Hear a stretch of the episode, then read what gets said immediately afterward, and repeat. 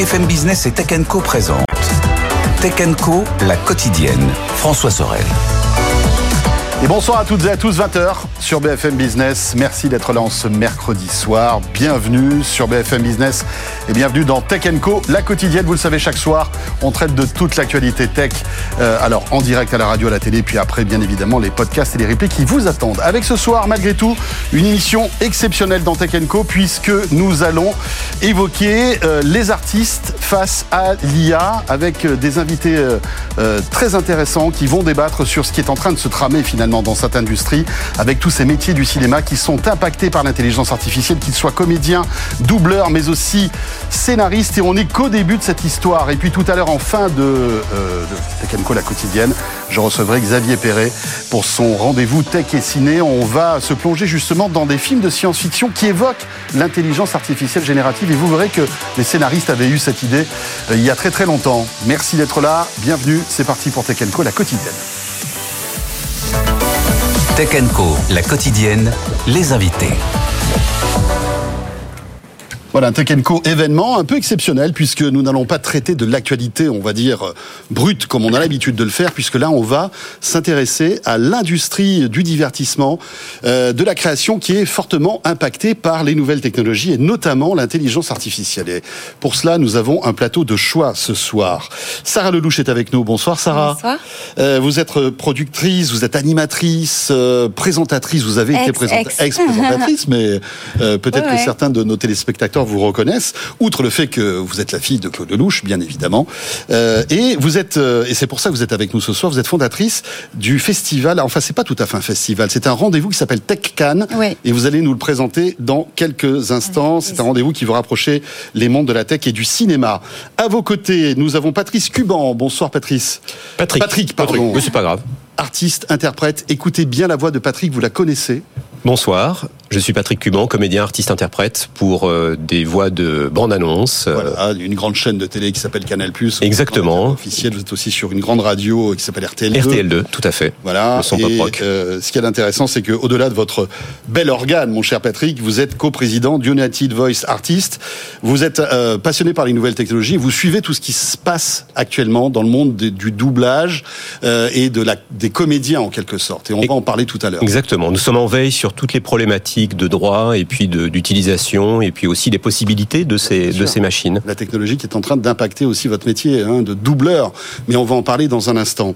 Rodolphe Chabrier est avec nous aussi. Bonsoir Rodolphe. Bonsoir. Euh, merci d'être là. Vous êtes cofondateur du studio de production MacGuff. Euh, vous êtes entre autres, parce que si on commence à étaler votre CV, on en a pour euh, une heure et demie, mais entre autres, les gens ont pu voir votre travail dans euh, l'Hôtel du Temps, cette émission qui a eu euh, trois numéros, qui était présentée euh, Thierry Addisson, qui a été diffusée sur France 2 et France 3, je crois, et qui mettait en scène des personnes décédées que Thierry Ardisson interviewait.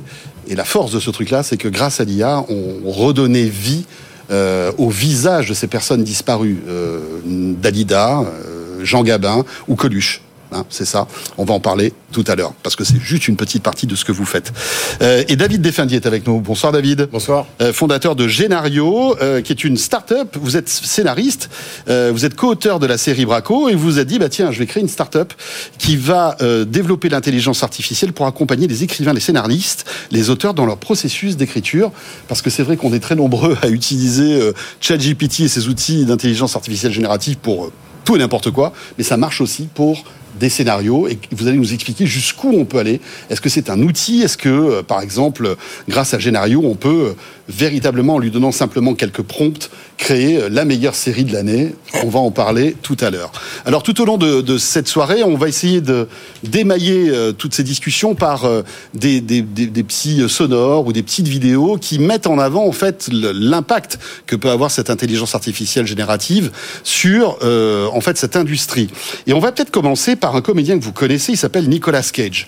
Nicolas Cage, grand comédien des années 80-90, qui a aussi vécu sa longue période du désert, qui est en train de revenir avec des films qui le remettent un petit peu sur, sur le devant de la scène. c'est un acteur, rappelons-le, qui a été oscarisé, qui a raconté son expérience sur le tournage d'un film qui s'appelle The Flash.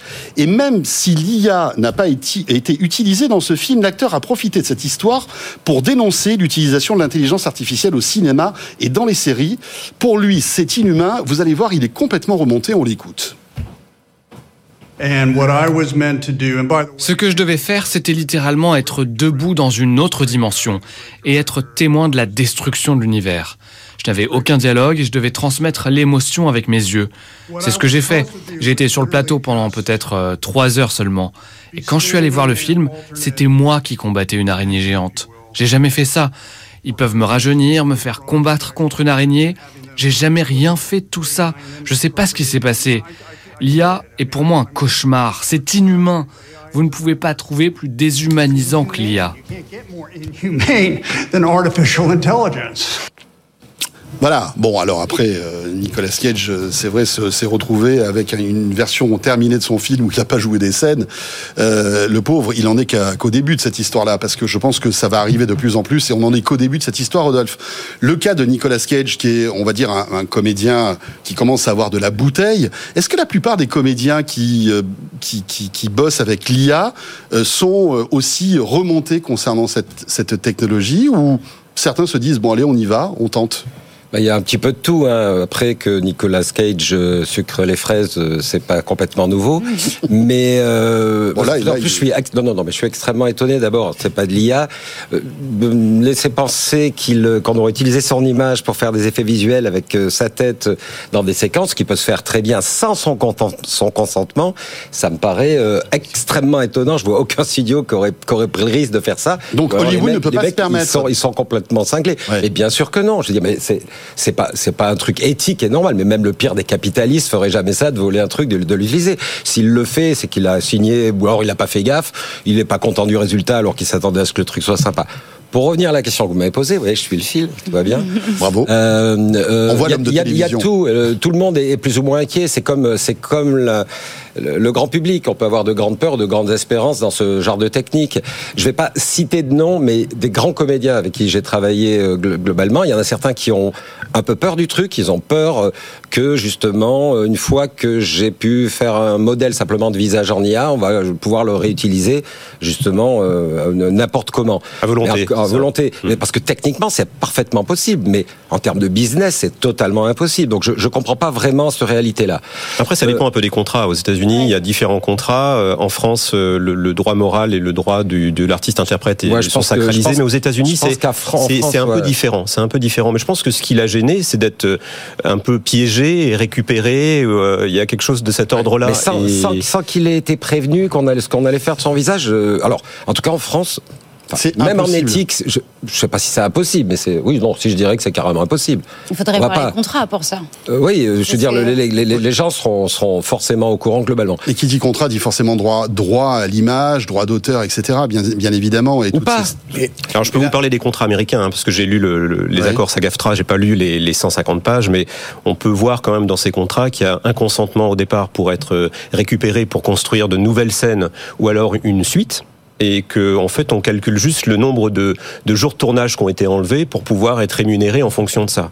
Il n'y a pas forcément un droit de regard sur ce qui va être créé après. Mmh. Ah bon c'est quand même assez flou. c'est quand même pas. Euh, ah, les, les accords sont assez légers à ce niveau-là. Il y a une grève aux États-Unis des acteurs à cause de ça pendant des mois et des mois. Une grève des scénaristes à cause de ça. C'est un problème humain des agents de Nicolas Cage qui ont mal négocié, mais c'est pas un problème de l'IA c'est qu'ils n'ont pas négocié bien les contrats, mais il y a eu des grèves terribles. Donc c'est impossible. Que, en plus, Nicolas Cage a eu des moments un peu difficiles dans sa vie perso, où je veux dire, il n'était pas forcément dans, dans avec une, une, une, lucidité à toute épreuve. Et, et, voilà, c'est vrai qu'après, pour un producteur, parfois, c'est compliqué de retrouver le comédien. Euh, il n'est pas forcément hyper performant, etc. Et peut-être que bon, bah voilà, mais je, ils, ont trafiqué quelque chose. Mais je crois que son, ses agents ou son agent n'ont pas forcément anticipé les problématiques de post-prod sur ce sur ce sujet-là, parce que les choses arrivent arrive, les, outils arrivent, donc les gens sont encore un peu dans une méconnaissance des possibilités et des problèmes juridiques. en ce moment, hein. Exactement. personne n'anticipe. Exactement. Cela dit, c'est le, truc qui arrive avec l'IA, c'est la facilité et les coûts moindres qui permettent de faire ça, parce que c'est pas vraiment un problème d'IA. Des doubles numériques, on en fait depuis longtemps, on en fait en 3D. Il y a des milliers d'exemples de, films où on fait où on fait des doubles où, la problématique est, est, la même. Le seul truc, c'est le fantasme qu'il y a, c'est que c'est plus facilement accessible euh, et de manière presque encore beaucoup plus réaliste. Après, je peux vous donner un exemple sur les contrats SAGAFTRA, enfin les accords qui ont été signés. Euh, est-ce que vous pouvez nous expliquer ce que sont ces contrats SAGAFTRA? Alors, c'est suite donc à la, à la grève d'Hollywood. Il y a eu de longs historiques, historique, qui a duré très très long, mois, enfin, donc, qui a paralysé toute l'industrie du divertissement aux États-Unis. Exactement. Toutes les grandes séries euh, se sont stoppées net pendant des mois il y a eu des négociations, entre autres pour les salaires, mais aussi pour l'intelligence artificielle. Et suite à ça, ils ont créé en fait des, des systèmes pour pouvoir rémunérer les comédiens avec des consentements pour euh, évidemment donner son consentement pour être récupéré dans une IA, pour qu'on puisse générer de nouvelles scènes ou des nouvelles choses, et des compensations en fonction du nombre de jours de tournage qui ont été euh, enlevés.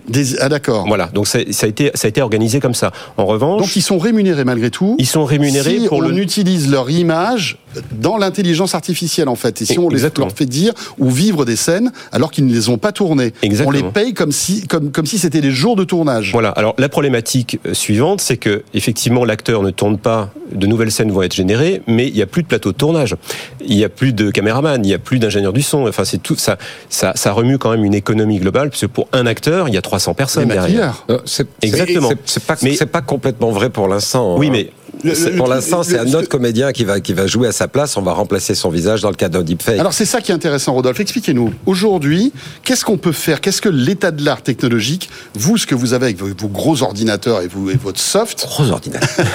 qu'est-ce que vous arrivez à faire? Quand on voit, euh, par exemple, l'hôtel du temps, euh, J'espère que c'est disponible en replay parce que on, évoque cette, émission et je ne sais pas si on peut la voir encore, mais c'est vraiment bluffant. Moi, ça a été un vrai choc de voir, euh, voilà, Dalida s'exprimer d'une manière incroyable avec sa voix, sa vraie voix, euh, Gabin, Coluche, etc. Euh, évidemment, c'est presque de la des tours de passe-passe, hein, parce que c'est un imitateur de Coluche, par exemple, qui a fait la voix. Euh, c'est souvent ce de, ça serait plus le cas maintenant. Ça, Tout évolue vite, extrêmement vite en IA, et là, techniquement, on saurait faire la voix. Euh, enfin, nous, on s'occupe pas de, du son, hein, on s'occupe que de l'image. Mais disons que la technologie est prête pour faire une, voix de Coluche de Gabin crédible qui fonctionne. Voilà. Après, en, termes de jeu et d'émotion et d'interprétation, il y a quand même un gros gap encore. Moi, je, suis très euh, très à l'écoute de ce qui se passe. On, va parler tout à l'heure. C'était pour rebondir sur, sur la question juste sur le fait que pour l'instant, en tout cas, le fait de remplacer un visage ne va pas enlever qui que ce soit sur un plateau de tournage. Parce qu'il y a un comédien qui va être le support à ce masque-là pour le, pour le jeu, justement, le body language, etc. Tu vas avoir un comédien qui va jouer aussi. Donc c'est un comédien pour un autre. moi, si je joue, par exemple, euh, je sais pas moi, Coluche, ouais. Euh, je vais jouer normalement au Coluche. Peut-être, évidemment, il y a un travail de comédien pour retrouver ses gestes, pour retrouver son body language, comme on body language, comme on dit. Et puis après, en post-production, vous allez m'enlever mon visage et mettre et plaquer celui de Coluche. alors ça, ça marche parfaitement. On l'a prouvé déjà il y a oula, une éternité, c'était la préhistoire, c'est déjà il y a deux ans. Où, euh, donc, oui, c'est une hybridation. C'est une hybridation, euh, Ça fait deux ans que ça existe, c'est ça que c'est au point? Euh, le fait d'avoir, bah, quand on a fait le premier, puisque le Gabin est arrivé plus tard, mais c'est un des premiers qu'on a tourné, on l'a donc fabriqué il y a déjà plus de deux ans et demi. Euh, euh, oui. Et cette technologie, on la, on la maîtrise depuis très longtemps? Non. Non, non. au début, enfin, quand on s'est lancé à MacGuff de partir sur, disons le, le deep learning et le, disons le deep fake, c'était une façon facile de commencer. c'est disons que ça fait 5 ou 6 ans que, la technologie était là. Elle, a commencé dans le porno sur des trucs euh, euh, super euh, cons où les gens remplaçaient des têtes de, de personnages connus euh, sur des corps d'images de, d'images pornographiques, ça fait rigoler tout le monde. Le porno souvent technologiquement, euh, voilà, ça, ça, il y a eu une grosse vague il y a pas mal de temps. La technologie est plutôt partie, partie de là. Et ça rebondissant là-dessus, je suis pas amateur particulier de porno, mais disons quand j'ai vu ce genre de truc, ça m'a ça m'a vraiment interpellé. Je me suis dit, euh, il faut y aller. Les applications sur sur smartphone, disons, il y a 5-6 ans en arrière, avaient déjà le type de filtre où où toutes mes équipes disaient ouais mais d'accord, tu fais un truc rigolo, mais ce sera jamais un truc. Oui, les, les filtres Snapchat, les choses comme ça. Et l'expérience, l'expérience que, que j'avais de comment on pouvait manipuler les images fait que, que je me suis accroché. J'étais vraiment tout seul. Hein. J'étais le patron qui, euh, qui, qui, avait une danseuse de faire ça. Mais on a mhm. fait suffisamment tôt, bien m'en a pris, puisque maintenant on a un département IA avec des développeurs et que et qu'on a beaucoup de boulot qui vient de, de, de l'étranger parce qu'on a pris une petite avance. Ça, c'est top. J'aimerais, j'aimerais, Patrick, on, va euh, vous redonner la question dans un instant, mais laissez parler un peu Sarah. Donc, on, le disait, euh, vous avez baigné dans le monde du cinéma, évidemment, toute votre vie. Comment vous voyez toute cette technologie? Après, on parlera évidemment de, de Tech Can, mais euh, le fait que voilà, on puisse remplacer des comédiens, que les rajeunir, les vieillir, changer les voix, etc. Vous, vous le prenez plutôt avec bienveillance ou vous dites attention, on peut pas faire n'importe quoi Je dis les deux. Je le prends avec bienveillance, mais il faut effectivement pas faire n'importe quoi. Euh, c'est euh, fondamental de rappeler quand même que euh, derrière chaque IA, il y a des humains qui sont là, et je pense que la tech remplacera pas le talent. Et ça, ça me rassure vachement parce que ça va être une nouvelle façon de créer, d'utiliser les outils, mais encore va falloir savoir le faire. je suis pas sûre que l'IA soit capable aujourd'hui de remplacer l'imagination, par exemple et il faut euh, avoir euh, l'idée d'aller euh, chercher cette image-là pour faire ça, etc. Et, et oui, il y a énormément d'avantages. Ça va nous permettre forcément d'aller plus vite. Nous, en, tant que producteurs, on accueille bien l'IA parce que ça va diminuer les coûts de certaines scènes qu'on doit filmer. ça va nous permettre de faire des choses qu'on ne pourrait pas faire sans l'IA. Mhm. mais c'est aussi, je pense, le, le rôle des producteurs aujourd'hui, plus que jamais, de protéger en fait euh, les droits des artistes euh, qu'elle engage. Et tout se joue, on en parlait, mais tout, tout se joue vraiment au moment où on va contracter. Euh, et moi, j'invite aujourd'hui tous les producteurs vraiment à s'intéresser au smart contract, parce que c'est vraiment grâce à eux, donc des contrats intelligents qui vont s'ancrer dans la blockchain, parce que c'est vraiment grâce à eux aussi que l'IA pourrait trouver des solutions pour bah, rémunérer les, les, ayants droit. donc non, je pense que de toute façon, on ne peut pas aller contre. Donc aujourd'hui, aller contre, c'est de perdre du temps. Donc c'est plutôt comment faire avec. Et faire avec, c'est euh, c'est d'abord effectivement euh, légiférer euh, mhm. ce qui se passe. C'est vraiment bien qu'on ait tous ces débats, surtout voilà sur une antenne comme la vôtre, parce que c'est ça qui fait avancer les, et puis, les réflexions. Ouvrir les yeux aux gens qui nous écoutent, qui, qui apprécient tous ces, tous ces contenus. on verra tout à l'heure des, des, extraits de, de, de, séries ou de films qui ont été impactés par l'intelligence artificielle. Vous avez rajeuni des comédiens, des choses comme ça, et, et c'est impressionnant. Donc voilà, ça existe. il faut le savoir, je pense, hum. même si ça casse peut-être un peu la magie aussi. Je, je sais pas. Non, mais ça, casse pas plus la magie. ça casse pas plus la magie que, que, que, la magie des effets visuels en général ou de, ou de, de la lumière ou du maquillage. Mais il faut comparer ça avec quand il y avait le théâtre l'apparition de la caméra et du projecteur. On disait que ça cassait la magie parce que l'acteur était face au public. Et qu'on disait, non, mais attendez, le cinéma, c'est pas des acteurs parce qu'il y a du montage et on, refusait au cinéma le, le, fait que ça soit un art. Ouais, non, attendez, le théâtre, c'était déjà un outil artificiel qui modifiait l'humain en quelque sorte. Et ça, ça modifie le rôle de l'acteur. C'est-à-dire que c'était artificiel. Il y avait une projection sur un écran il y avait euh, un, acteur qui ne jouait plus face au public en live, mais on allait couper ses scènes en permanence et on refusait au cinéma en disant vous n'êtes pas de l'art, il faut du talent, il faut du talent de théâtre, machin, vous pourrez jamais faire de l'art. c'est exactement que le cinéma pendant des années n'était pas un art noble. Non, c'était pas art noble. Ça, ça allait standardiser, ça allait faire ça. Bon, l'imprimerie a donné naissance au roman, euh, la caméra a donné naissance au cinéma, l'intelligence artificielle va donner naissance à quelque chose, une industrie nouvelle sûrement les acteurs, les scénaristes, les réalisateurs, les producteurs vont rester, mais de manière différente. Au théâtre, les acteurs sont restés, mais de manière différente, les metteurs en scène de manière différente. La technologie crée une industrie nouvelle. Mais pour revenir à ce que vous disiez tout à l'heure, et je suis tout à fait d'accord avec vous, avec les smart contracts, c'est très intéressant ce qui se passe en blockchain, tout est basé sur le consentement.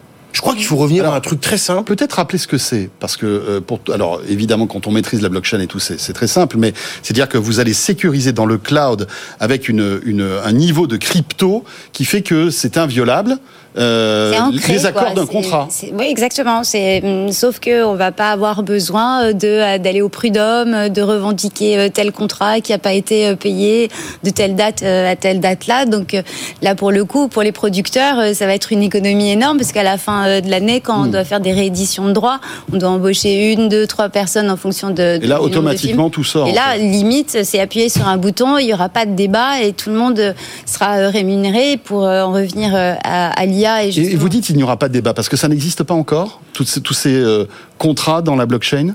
Euh, Non. Ça n'existe pas encore? dans, dans, le cinéma? Oui. Non. Okay. C'est pas, dans les usages, mais je pense que ça va être des solutions. Il y a des problèmes juridiques qu'apporte l'IA. Et je pense que ça, ça peut apporter des solutions à l'IA. La blockchain et l'IA, c'est un couple qui, qui, vont travailler ensemble. Exactement. Parce que je pense qu'on a des problèmes juridiques qui sont permanents. La technologie va tellement vite en IA que ça pose des problèmes de consentement, des problèmes. Et je pense que les, les smart contracts vont être une solution ouais. apportée de sécuriser, de consentement pour, euh, pour protéger un petit peu euh, les, les, les, individus qui travaillent dans, ce, dans cette industrie qui est en pleine mutation euh, en ce moment. Après, je pense qu'il faut aussi être honnête parce que vous disiez qu'il y aura toujours des réalisateurs, des acteurs. Je suis hyper d'accord avec vous et tout va se transformer.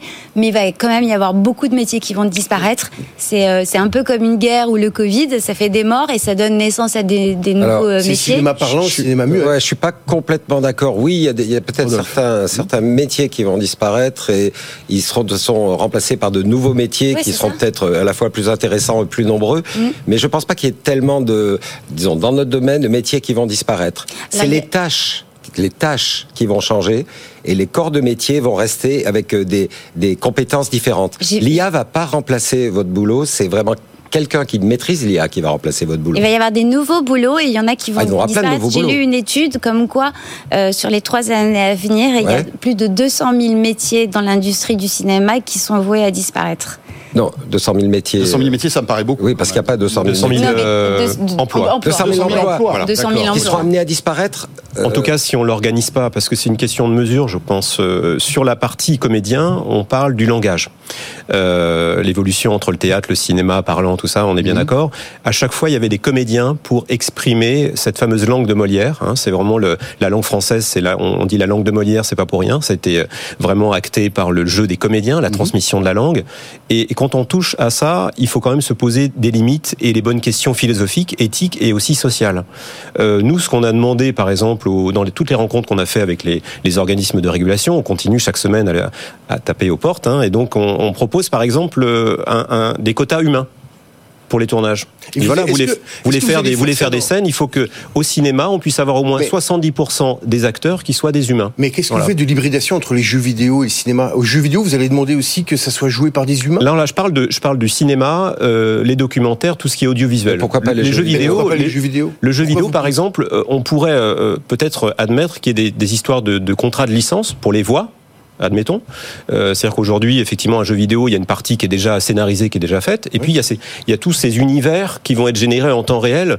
J'en discute un peu, un peu, avec mon fils parce qu'il est, il est assez geek, et effectivement, mmh. l'univers pourra être géré directement dans le PC parce que en local, en fait. C'est ça Vous allez, vous allez gérer une économie du cinéma qui était passée par les jeux vidéo, et les jeux vidéo va prendre la place du, du cinéma et, de, et, de, et du Le cinéma, c'est une œuvre, en fait. C'est pas une œuvre multivers. jeu vidéo, euh, jeu vidéo, c'est pas une œuvre d'art aussi? Non, c'est une œuvre. C'est dire, c'est une œuvre qui est fixée. Il y a une interactivité dans le jeu vidéo, alors que le cinéma, c'est une, une œuvre qu'on voilà. contemple. Je pense qu'il faut regarder de ce côté-là, parce que les artistes vont vers les jeux vidéo maintenant. Les mais, bons scénaristes vont vers les jeux vidéo, et il y a une migration des talents qui vont vers les jeux vidéo. Oui, mais c'est pas pour autant que l'un, enfin,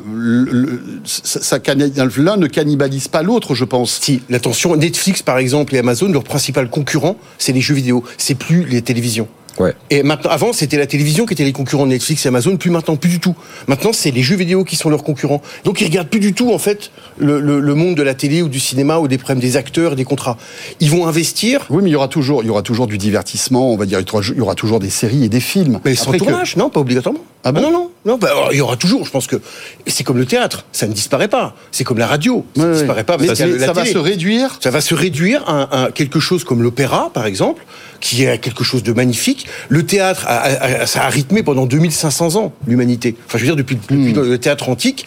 Mais quand le cinéma est apparu, bon, le théâtre est encore très vivant, mais le cinéma est apparu comme un art plus noble. Mais les jeux vidéo vont remplacer le cinéma et les séries parce que l'interactivité, le créateur deviendra le spectateur, il pourra faire des prompts et regarder ses propres films. Oui. Moi, moi j'ai pas de boule de cristal, hein. je sais pas ce qui va se passer. Pour moi, ça se superpose, c'est des univers qui se rajoutent, c'est des médias qui ça, se rajoutent, ça, ça euh, voilà. Mais en tout cas, pour la, la partie euh, du, du, du, jeu de comédien et du, mm -hmm. du transport des émotions, puisque c'est ça dont on parle, je pense que si on a que des machines parlantes, même si elles singent des acteurs connus, ça pose problème pour l'éducation des enfants, pour la compréhension du langage, pour la transmission des émotions. Non, je pense pas non, mais l'IA, telle qu'elle est, telle qu'elle est faite aujourd'hui, c'est un, c'est un présupposé de statistiques. On va, on va prendre en fait des données d'émotions qu'on va capter sur une scène et on va, on va en faire des moyennes et on va construire une émotion synthétique. Non, mais là vous parlez pas parce que vous parlez pas de la même chose. Là, vous parlez de jeux vidéo. Oui. Non, non, je, parle de cinéma et là, bientôt. Vous parlez de réglementation plutôt. Voilà, c'est ça. Mais moi, je parle de, surtout du langage en fait. De, de, non, mais dans une peinture, vous n'avez pas d'humain et ça procure des émotions et c'est une œuvre d'art. Il n'y a pas d'humain dans une peinture. Dans une sculpture, il n'y a pas d'humain. Pourtant, mais non, il y a une intention. Une de Rodin, il n'y a pas d'humain. Ah, si, c'est une intention humaine au départ. Ah non, alors, des créateurs humains, on est d'accord. Des créateurs humains, mais c'est pareil, c'est pareil pour les IA. Il y, a, il y a plein de sujets. Euh, oui, il y a plein de sujets. Il y a plein de sujets qui. Non, mais c'est tout l'intérêt du truc. Bah, je c'est bien parce qu'on a le temps ce soir. Donc on peut aller profondément dans les sujets différents. Juste globalement, moi, j'ai tendance à pas aimer les quotas et je pense pas que ce soit une solution. Il faut trouver d'autres moyens. Je pense pas non plus que l'IA va remplacer plein d'humains, etc. Et pour ce qui est du transport de de l'émotion, de la voix, de la langue, euh, de ce qu'on fait ça. Euh, c'est nier aussi que les IA, elles sont élevées, entraînées par des gens qui sont aussi des humains, qui vont, qui vont, qui vont les, qui vont l'humaniser. Qui, non, non, qui vont, qui vont la créer, qui vont la, la fabriquer. Mmh. À terme, on peut aller plus loin, mais dans un premier temps, il y a, il y a des humains qui le font. La meilleure preuve, c'est que si vous allez sur les réseaux sociaux, il y a des outils de, pour faire des images, Dali, euh, euh, Stable Diffusion, euh, euh oui, Midjourney, par exemple, mmh. euh, et on voit des, encore une fois, des milliers, des milliers d'images parce que c'est facile, il faut faire des prompts, des tas, des tas de trucs, etc. Et elles sont toutes moches, mais dans le tas, quand on se travaille, il y en a qui qui sont qui sont magnifiques, qui sont incroyables, parce qu'elles sont nouvelles, parce que des gens ont, ont utilisé euh, l'outil, et je ne euh, devrais pas dire ça parce que je considère même pas que l'IA est une outil, un outil, mais enfin, on, on travaillait avec l'IA pour, pour créer euh, une œuvre qui est magnifique, etc. Et donc, elle aussi, c'est comme l'IA, c'est comme le théâtre, les la musique, la, peinture, la musique, il n'y a pas de musique il n'y a pas de voix humaine, il n'y a pas de le, Mais Beethoven, le piano, crée une musique aussi belle que, que, que s'il y avait un humain. L'humain n'est pas essentiel à l'œuvre d'art, pas du tout. Et aujourd'hui, une IA peut créer, par exemple, une, une, mélodie aussi belle que Beethoven Mais bien par sûr. Exemple. Mais il y a toujours un humain derrière la mélodie. Oui. C'est lui qui fera bah, les choix. Si, elle ne le peut bon pas goût, actuellement, en fait. elle, elle, elle, pourra très très vite. Hein. Dans une œuvre, il y a toujours une intention. Bien sûr, mais c'est ce que il y a une émotion, il y a une. Bien sûr, c'est ce que je dis. L'artiste et le talent. Ça, c'est l'humain. Le talent, c'est l'humain, le goût, l'artiste, c'est l'humain. Par contre, le médium, est de se dire, ah bah non, il faut garder des humains comme acteurs, hmm. il faut garder des humains comme euh, scénaristes, comme voix, sous-titrage. Moi, le sous-titrage, je suis désolé, mais j'ai pas du tout, je préfère voir un film américain où euh, Brad Pitt, il parle français, que regarder les sous-titrages en anglais en bas. Oui, mais ça, c'est votre choix. moi, je, préfère, moi, moi, je préfère l'inverse. Moi, je préfère voir un film sous-titré avec la le voix de Brad Pitt euh, en anglais. Mais après, parce que j'étais éduqué comme ça et j'ai évolué comme ça. Mais vous faites partie de la majorité des Français. Avec des bons sous-titres, hein, parce que sous-titres et sous des bons sous-titres. Voilà. Vous savez quoi On va marquer une petite pause. C'est pas sous-titré, mais c'est passionnant tout ce qu'on raconte ce soir. Euh, il est 20h30. Petite pause. On va retrouver l'info écho et on revient. On évoque donc euh, la tech et l'IA qui est en train de bouleverser, voilà, tous ces métiers du divertissement à la fois les comédiens avec Patrick Cuban, euh, les producteurs et productrices avec vous, Sarah Lelouch, David Effendi qui lui est plutôt côté euh, scénario. On, va parler bien évidemment de scénario tout à l'heure. Vous allez nous expliquer ce que c'est. Et puis donc Rodolphe Chabrier qui lui, euh, voilà, arrive à transformer des images grâce à cette intelligence artificielle. le cofondateur de studio de production MacGuff. On revient dans un instant. Merci d'être avec nous et à tout de suite. C'était Kenko. Tech Co, la quotidienne, les invités. Voilà, ce soir, on essaie de répondre à cette question. Comment euh, l'industrie du divertissement réagit-elle face à l'arrivée des nouvelles technologies et notamment face à l'intelligence artificielle? On pourrait faire une émission chaque soir avec un autre pan, un autre secteur, hein.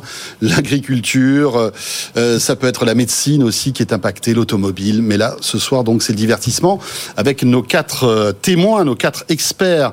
Sarah Lelouch, donc productrice et fondatrice donc de TechCan qu'on va découvrir dans un instant. Vous allez nous expliquer quelle est quelle est l'idée que vous avez euh, derrière ce, ce projet. Euh, nous avons aussi Patrick Cuban, artiste, interprète, coprésident de United Voice Artist. Euh, voilà, vous, vous, votre voix, c'est votre métier en fait. Vous êtes exactement, mais vous êtes aussi doubleur et, et vous êtes une voix très connue sur Canal+, puisque vous êtes la voix des bandes annonces de des bandes annonces, voilà, entre autres, sur RTL2. On le disait tout à l'heure. Rodolphe Chabrier, cofondateur du studio de production MacGuff, un peu le magicien de la prod. Hein. Vous faites des trucs trucs euh, incroyables en rajeunissant des comédiens, en les vieillissant, en faisant revivre certaines personnes décédées. On l'expliquait tout à l'heure avec l'Hôtel du Temps euh, que vous avez produit avec Thierry Ardisson et David Defendi, donc fondateur de Génario, scénariste. Vous êtes co-auteur de la série Braco, qui a été un énorme succès sur Canal et vous avez développé parallèlement une start-up qui développe une IA qui accompagne les écrivains, les scénaristes, les auteurs dans leur processus d'écriture. On va revenir sur tout ça euh, dans quelques instants. Euh, Rodolphe, j'aimerais vous euh, donner la parole parce que vous êtes une, une boîte de prod qui est très sollicitée à la fois par des médias français mais aussi par des grands groupes américains.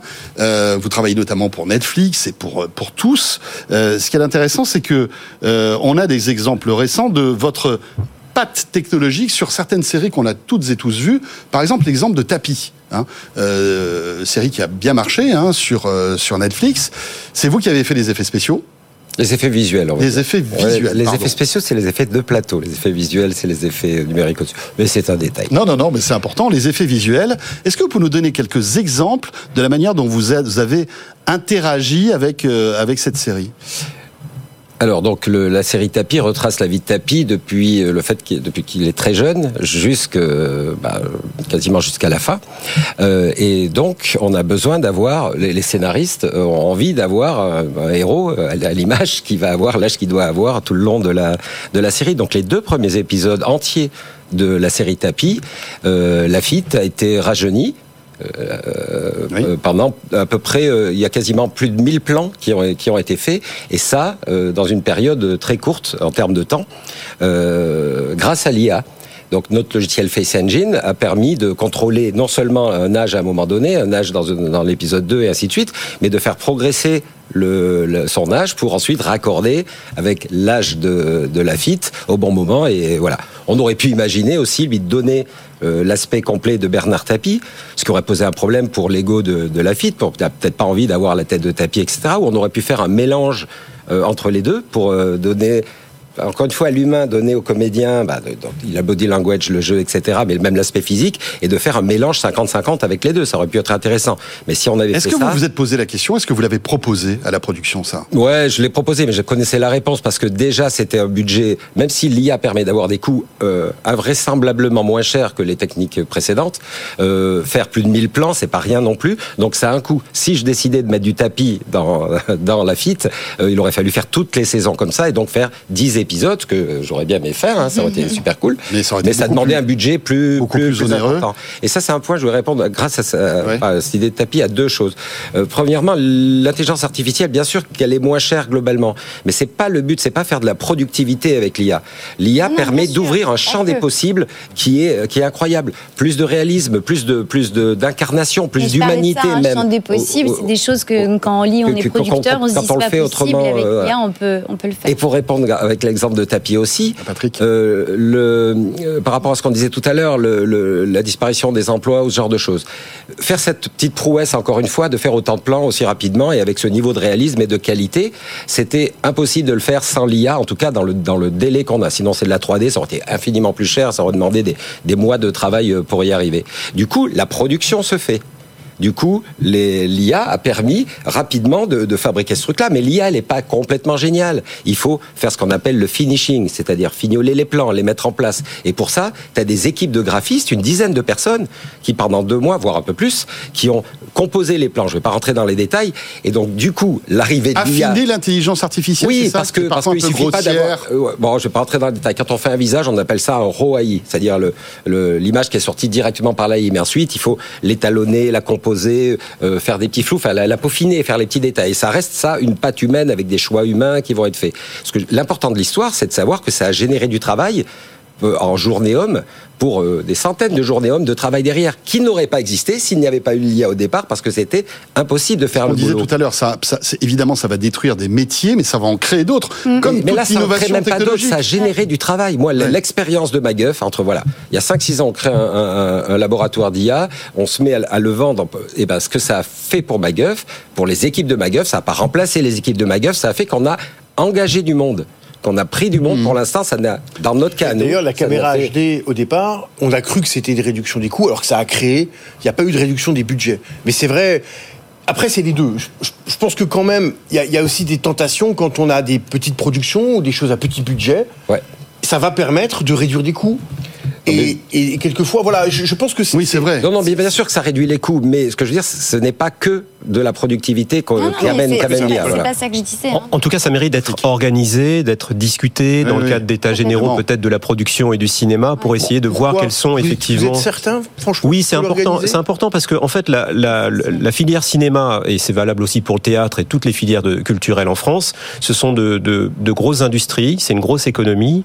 Vous avez euh, par exemple les cotisations sociales. Il y a tout un accompagnement. Enfin, c'est quand même une grosse bulle. C'est beaucoup beaucoup de, de, de chiffre d'affaires et c'est la culture en France c'est énorme. Et on peut pas comme ça injecter en fait une technologie qui va qui va euh, tout mettre par terre euh, sous prétexte que c'est euh, c'est génial et qu'on peut tout faire avec. Je pense que le, la, technologie c'est intéressant quand on quand on a quand c'est justifié.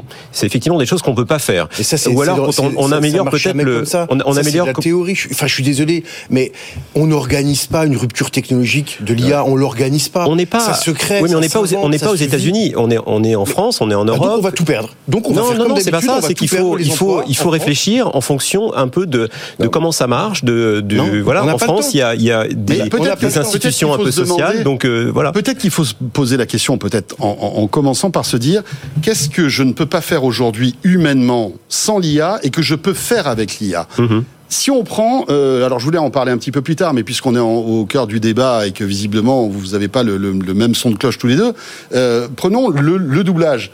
Vous disiez tout à l'heure que vous euh, aimeriez avoir, par exemple, un Brad Pitt qui parle en français oui. euh, dans un film, avec sa voix, avec sa synchronisation labiale. Là, Rodolphe pourrait s'en occuper. Je vais vous donner et, exactement. Et, et on se retrouve donc avec un Brad Pitt qui va parler en français avec son timbre de voix et, et son jeu sera et, ses intonations et ses, choix et lui. Voilà, ça aujourd'hui, on est d'accord que votre métier ne peut pas le faire. Moi, on je pense que, parce que ce qui se passe, c'est que Brad Pitt va être doublé par son doubleur officiel, qui est quelqu'un d'immensément talentueux, mais qui n'a pas forcément son timbre de voix, qui n'a pas euh, forcément. Non, mais de tout ça, ça peut avoir son intérêt aussi de pas faire d'IA. Par exemple, la voix des Simpsons est vachement plus marrante en. en oui, mais c'est de l'animation. Il y a Sigourney Weaver qui a, fait, qui a, déclaré il y a quelques jours que sa version espagnole était meilleure que sa version ouais, originale. Mais non, non, ce ne sont pas des exceptions. Mais que je, des je pense qu'il y a un intérêt en fait à doubler par des acteurs français. Ouais. Euh, on rajoute une, une, couche de culture, de compréhension, de texte, ouais. de sous-texte assez intéressante dans le dans le doublage aujourd'hui tiré par les cheveux. Non, c'est pas tiré par les cheveux. C'est une réalité. C'est une réalité. Je trouve. Entre la VO et la VF, la VO, elle a un intérêt parce qu'on va voir un spectacle dans la version originale avec l'humour américain. Mais quand on va voir une VF, il y a une adaptation culturelle. Il y a une couche culturelle en plus qui ajoute quelque chose qui est très intéressant. On pourrait dire ça de tout, à plein de sujets, de repatiner. Mais en revanche, utiliser l'IA pour le lips, c'est vachement la VF intéressant. Et la VO, là oui, c'est inutile. Enfin, je veux dire, il y a un problème technologique. On n'a pas pu faire ça. Maintenant que la technologie va résoudre. Moi, j'ai un copain, Vincent doit mourir, qui était à Cannes avec sa critique, un petit budget avec Apprenti Film. Il était contre l'IA, ok, pas de problème, les mêmes discussions qu'on avait. Les mecs l'ont dit, les Américains l'ont dit, ok, ton film il vient, mais par contre, le doublage, on va faire ça avec l'IA. Il a dit OK. Et en fait, ces petits films roumains vont pouvoir avoir accès au marché américain, des petits films albanais. Et, et en fait, ça va faire. C'est pas forcément les gros qui vont gagner, mais je pense qu'on ralentit à force de réfléchir, de réglementer, oui, de normaliser, de faire des, des, législations en permanence. On perd un temps fou. Non, c'est en pas discussion. C'est on pas... fait des réunionites aiguës, comme dans les entreprises, où c'est des réunionites aiguës, où les gens se réunissent, se réunissent pour réfléchir à ce qu'on va faire. Mais c'est vrai que là, et qu'à un moment donné, il faut arrêter quoi. C'est un impact. Il y a un impact culturel. Le doublage, c'est culturel. En oui, France. non, mais mais non, mais l'IA, est culturellement française. Si vous mettez un opt-out sur tous les textes français et que les IA peuvent pas s'entraîner sur les textes français, il y aura zéro. faudra pas se plaindre la... que les IA seront anglo-saxonnes.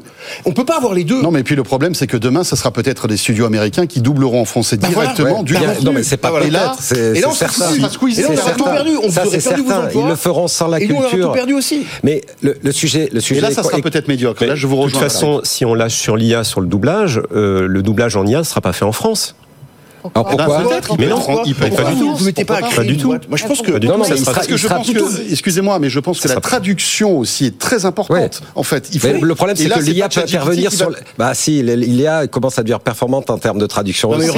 C'est pas une traduction, c'est une adaptation. Une adaptation. Non, c'est vrai que je suis parfaitement d'accord. L'histoire de on adapte l'humour français, on adapte le second degré. Il y a plein de jeux de mots qui ne marchent pas aux États-Unis et qu'on adapte en France. Qui vont marcher aux États-Unis et qu'on recrée en France. Absolument. On voit plein de trucs et je pense que ChatGPT ou n'importe quelle IA n'y arrivera pas. Vous prenez. C'est exactement ce que vous disiez tout à l'heure, Rodolphe.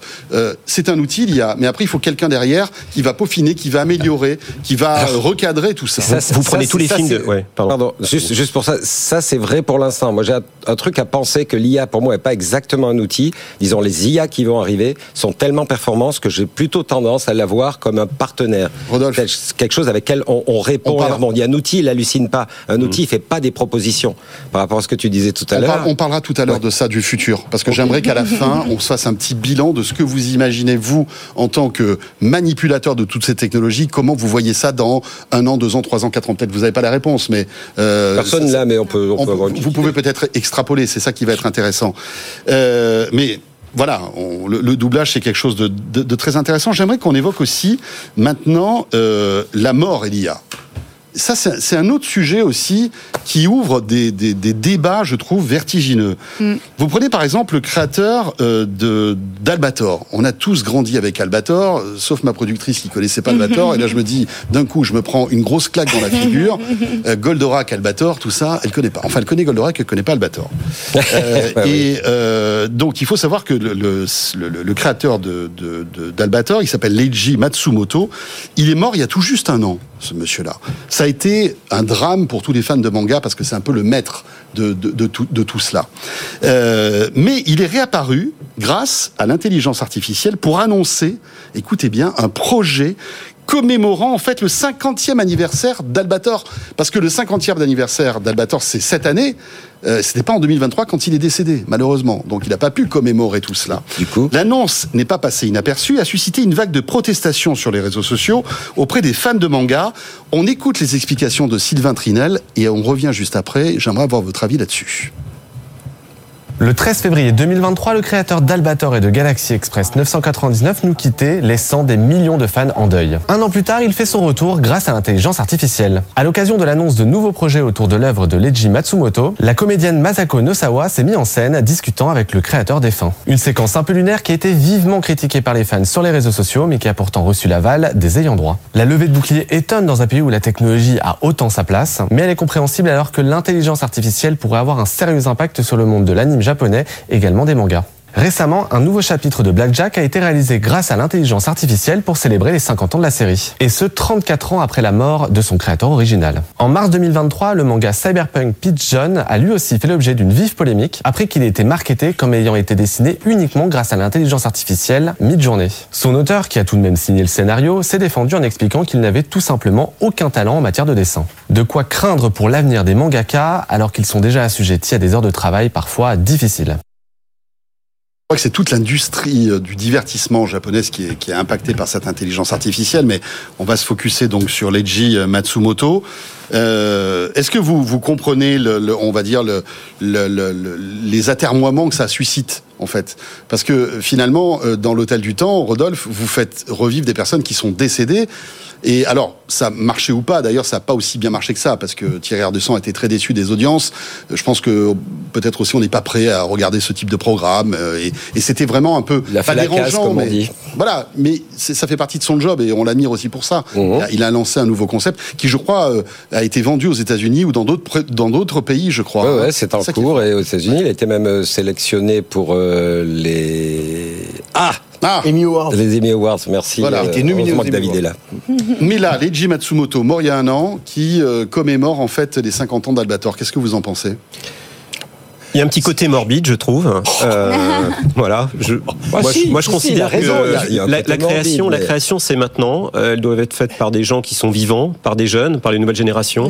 Et là, on va essayer de commémorer des choses qui sont dans la mémoire collective. Euh, je trouve que ça n'a pas tellement d'intérêt. Ouais, ce que Thierry avait fait, là où c'était pas choquant dans le cas de Thierry, c'est qu'il n'avait fait, et il l'avait fait savoir aussi, que les propos tenus par euh, les personnes qu'on a fait revivre à MacGuff euh, avaient été tenus pour de vrai ou écrits dans des interviews, c'est-à-dire qu'il a fait, euh, il a monté un interview à l'envers en partant, en trouvant les questions en fonction des réponses qui avaient été déjà données, donc grand respect, etc. C'est le truc qui faisait justement peut-être que l'émission manquait un peu de de, de, dynamisme, de, de parce qu'il il était Thierry a été pour le coup trop réceptif. Ce qui tue l'IA, c'est le politiquement correct. Ouais, que ça soit dans le chat GPT, que ça soit dans les trucs, les juridictions, ce qui tue, c'est le politiquement correct. Ou les fausses bonnes idées On a peur de choquer, on a peur de choquer, on a peur d'être morbide, on a peur d'être un peu glauque, on a peur de tout ça.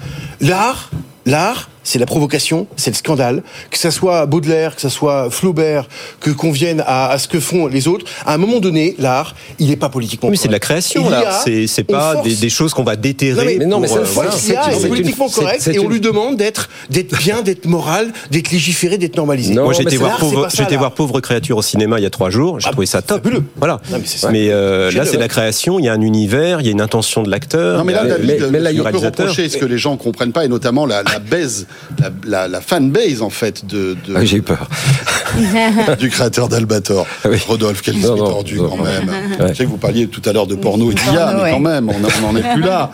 C'est que non, ce qui, ce qui, est, ce qui était effrayant, c'est de, de, voilà de, de voir quelqu'un que des gens ont adulé hum. et qui racontait des choses qu'il n'a jamais dites parce qu'il était, il est décédé. Et, et c'est vrai que est-ce que nous, notre société est prête à écouter ça Le cinéma, c'est le fantôme. Parce que le cinéma, on voit quand on regarde James Dean, quand on regarde Marilyn Monroe, ils sont morts, mais on les voit à l'écran. Oui, mais ils ont dit, ils l'ont dit. Mais là, c'est un peu différent, si je puis me permettre. là, cette personne n'a jamais dit ce qu'elle a dit là.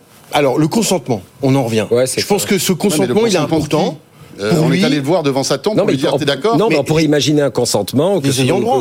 globalement, avant sa mort, de dire qu'est-ce qu'on fait de mon image. Globalement, il faudra ouais, le consentement, Rodolphe, c'est quoi C'est de dire je ne veux jamais que mon image soit réutilisée d'une manière ou d'une autre de ma vie, que je sois une star. Oui, mais à partir du moment où on dit oui, Qu'est-ce qu'on dit? Ça veut dire qu'on peut, faire dire n'importe quoi. Mais contractuellement, on peut faire tout. On peut, il peut mettre des limites. Il y a les contrats. là aussi, c'est encore une histoire de droit. C'est Tom Hanks, je pense, euh, qui a été un des premiers à soulever l'idée euh, qu'il avait envie qu'il continue euh, en tant qu'acteur à vivre après sa mort.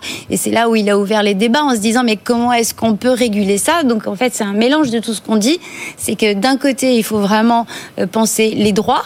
oui, j'ai envie qu'on continue à utiliser mon image dans telle limite, dans tel cadre, euh, et, ça va aussi permettre en fait de faire vivre les ayants droit euh, d'une manière plus euh, sécure et, sur du beaucoup plus long terme. Aujourd'hui, une collection, je dis n'importe quoi, de Victor Hugo se passe d'une génération à une autre génération, et puis à un moment Mais donné. Est-ce que Victor Hugo était d'accord avec les films, les adaptations cinématographiques de ses œuvres? Bah ça on ne sait pas, mais heureusement qu'on les a faites et c'est super. Est-ce qu'il fallait interdire de faire des oui, films? euh, Je suis sûr qu'il aurait dit oui, surtout quand on voit ce qui a vous été croyez, fait. Vous croyez fait par certains producteurs ou tout ça? Moi je suis pas certain. Moi je, je suis pas certain que les artistes, surtout les romanciers, parce qu'on parle de romans, on va parler d'IA pour les scénaristes. Les scénaristes, ils peuvent avoir très peur, pas de l'IA, mais des romanciers. Mais je pense que les romanciers, le fait qu'on leur vole leur âme par l'adaptation cinématographique, et les romanciers, morts. Les ayants droit, c'est le même problème. On est romancier, on écrit une œuvre, et c'est déjà des œuvres autobiographiques. C'est pour ça que je disais que c'était avant sa mort qu'aujourd'hui on pouvait euh, délimiter en fait un, cadre de qu'est-ce qu'on peut, faire ou qu'est-ce qu'on peut faire. Mais c'est ce qui sort du cadre, c'est justement l'invention humaine, c'est justement la créativité. Ça sort du cadre. Mais il faut des cadres pour sortir des cadres. Non, l'Europe fait des cadres, donc les Américains ils tout gagner. On, revient sur le même sujet de, légiférer, de faire des cadres. À faire que ça, on ne parle que de ça. il y a déjà des, des, lois européennes ou des lois françaises sur le droit de la personnalité. Oui, d'accord. C'est les ayants droit qui décident. On ne fait que parler de ça dès qu'on parle d'IA. Oui, parce qu'on n'est pas aux États-unis. Oui, mais non, ça, culturellement. Cela dit, il ne faudra pas pleurer à pas forcément. Pas forcément. Mais cela dit, cela dit, même les Américains pensent à, légiférer les Bien sûr. Oui, non, mais bien sûr. Non, non, non, non, mais bien sûr. Sérieux, ils peuvent se permettre de légiférer.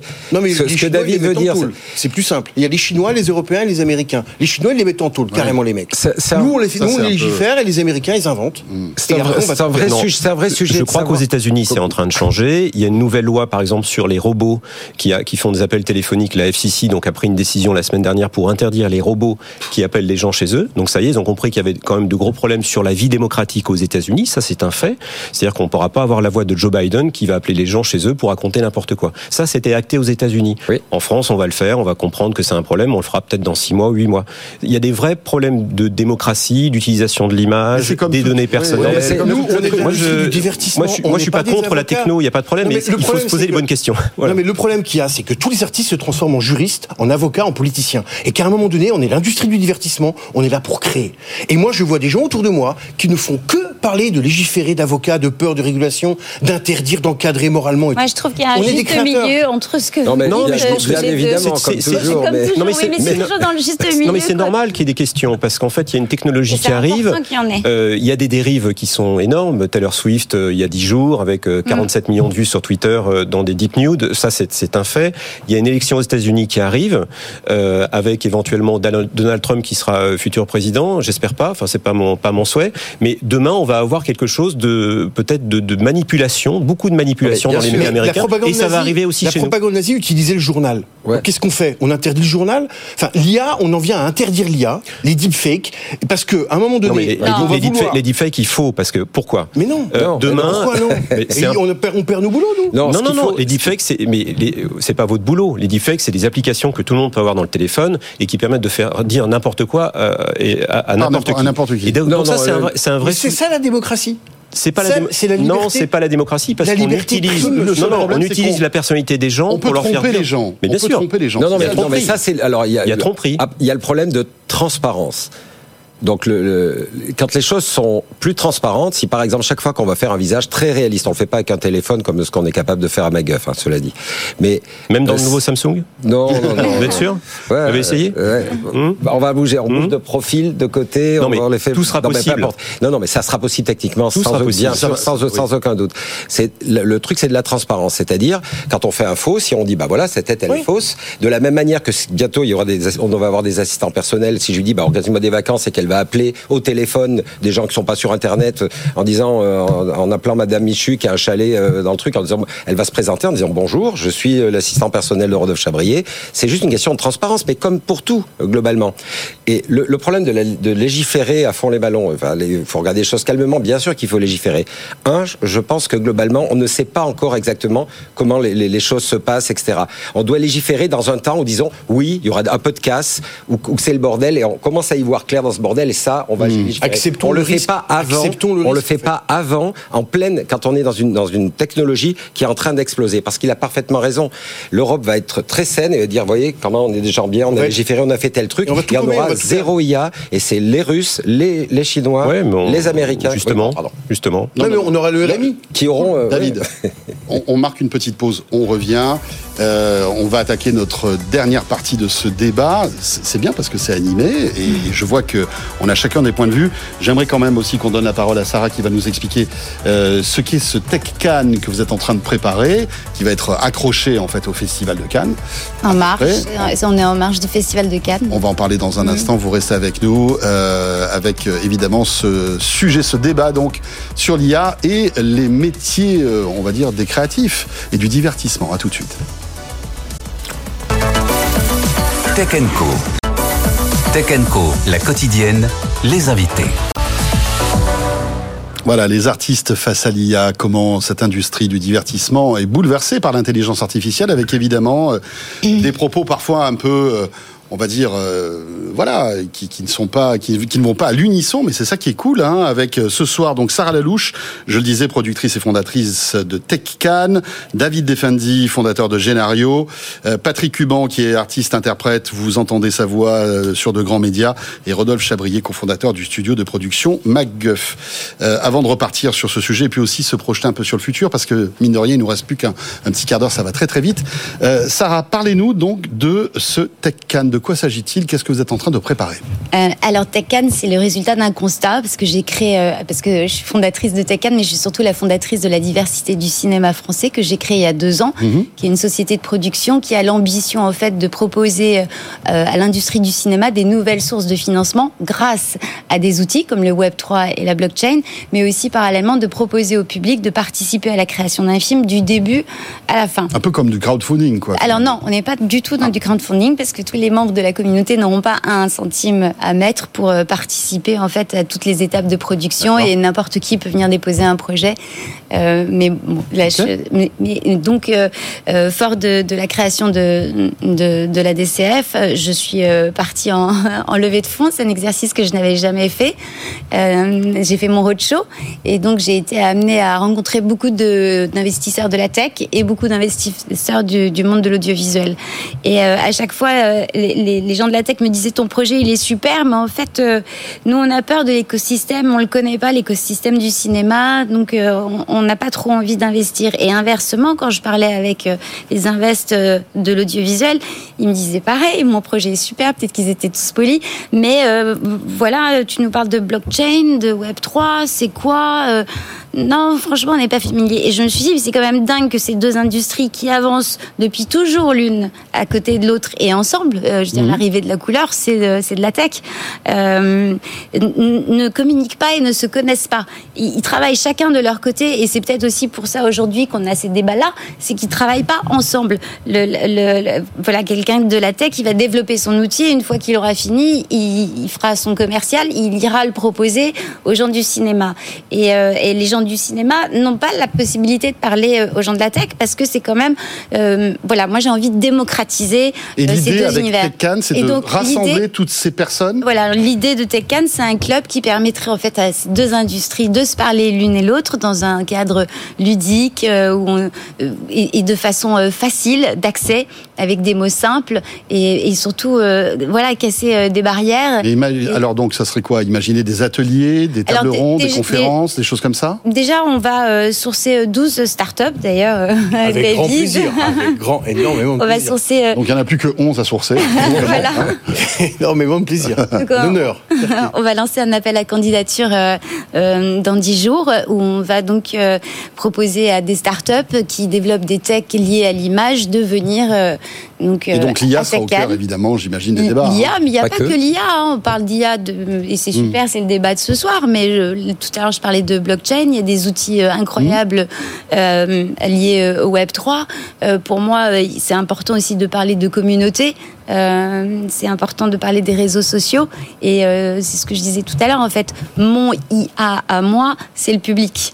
j'utilise pas l'IA, mais j'utilise le public parce que l'IA, ce qu'il a pas, c'est, enfin, peut-être qu'il l'aura, mais il n'a pas l'air du temps.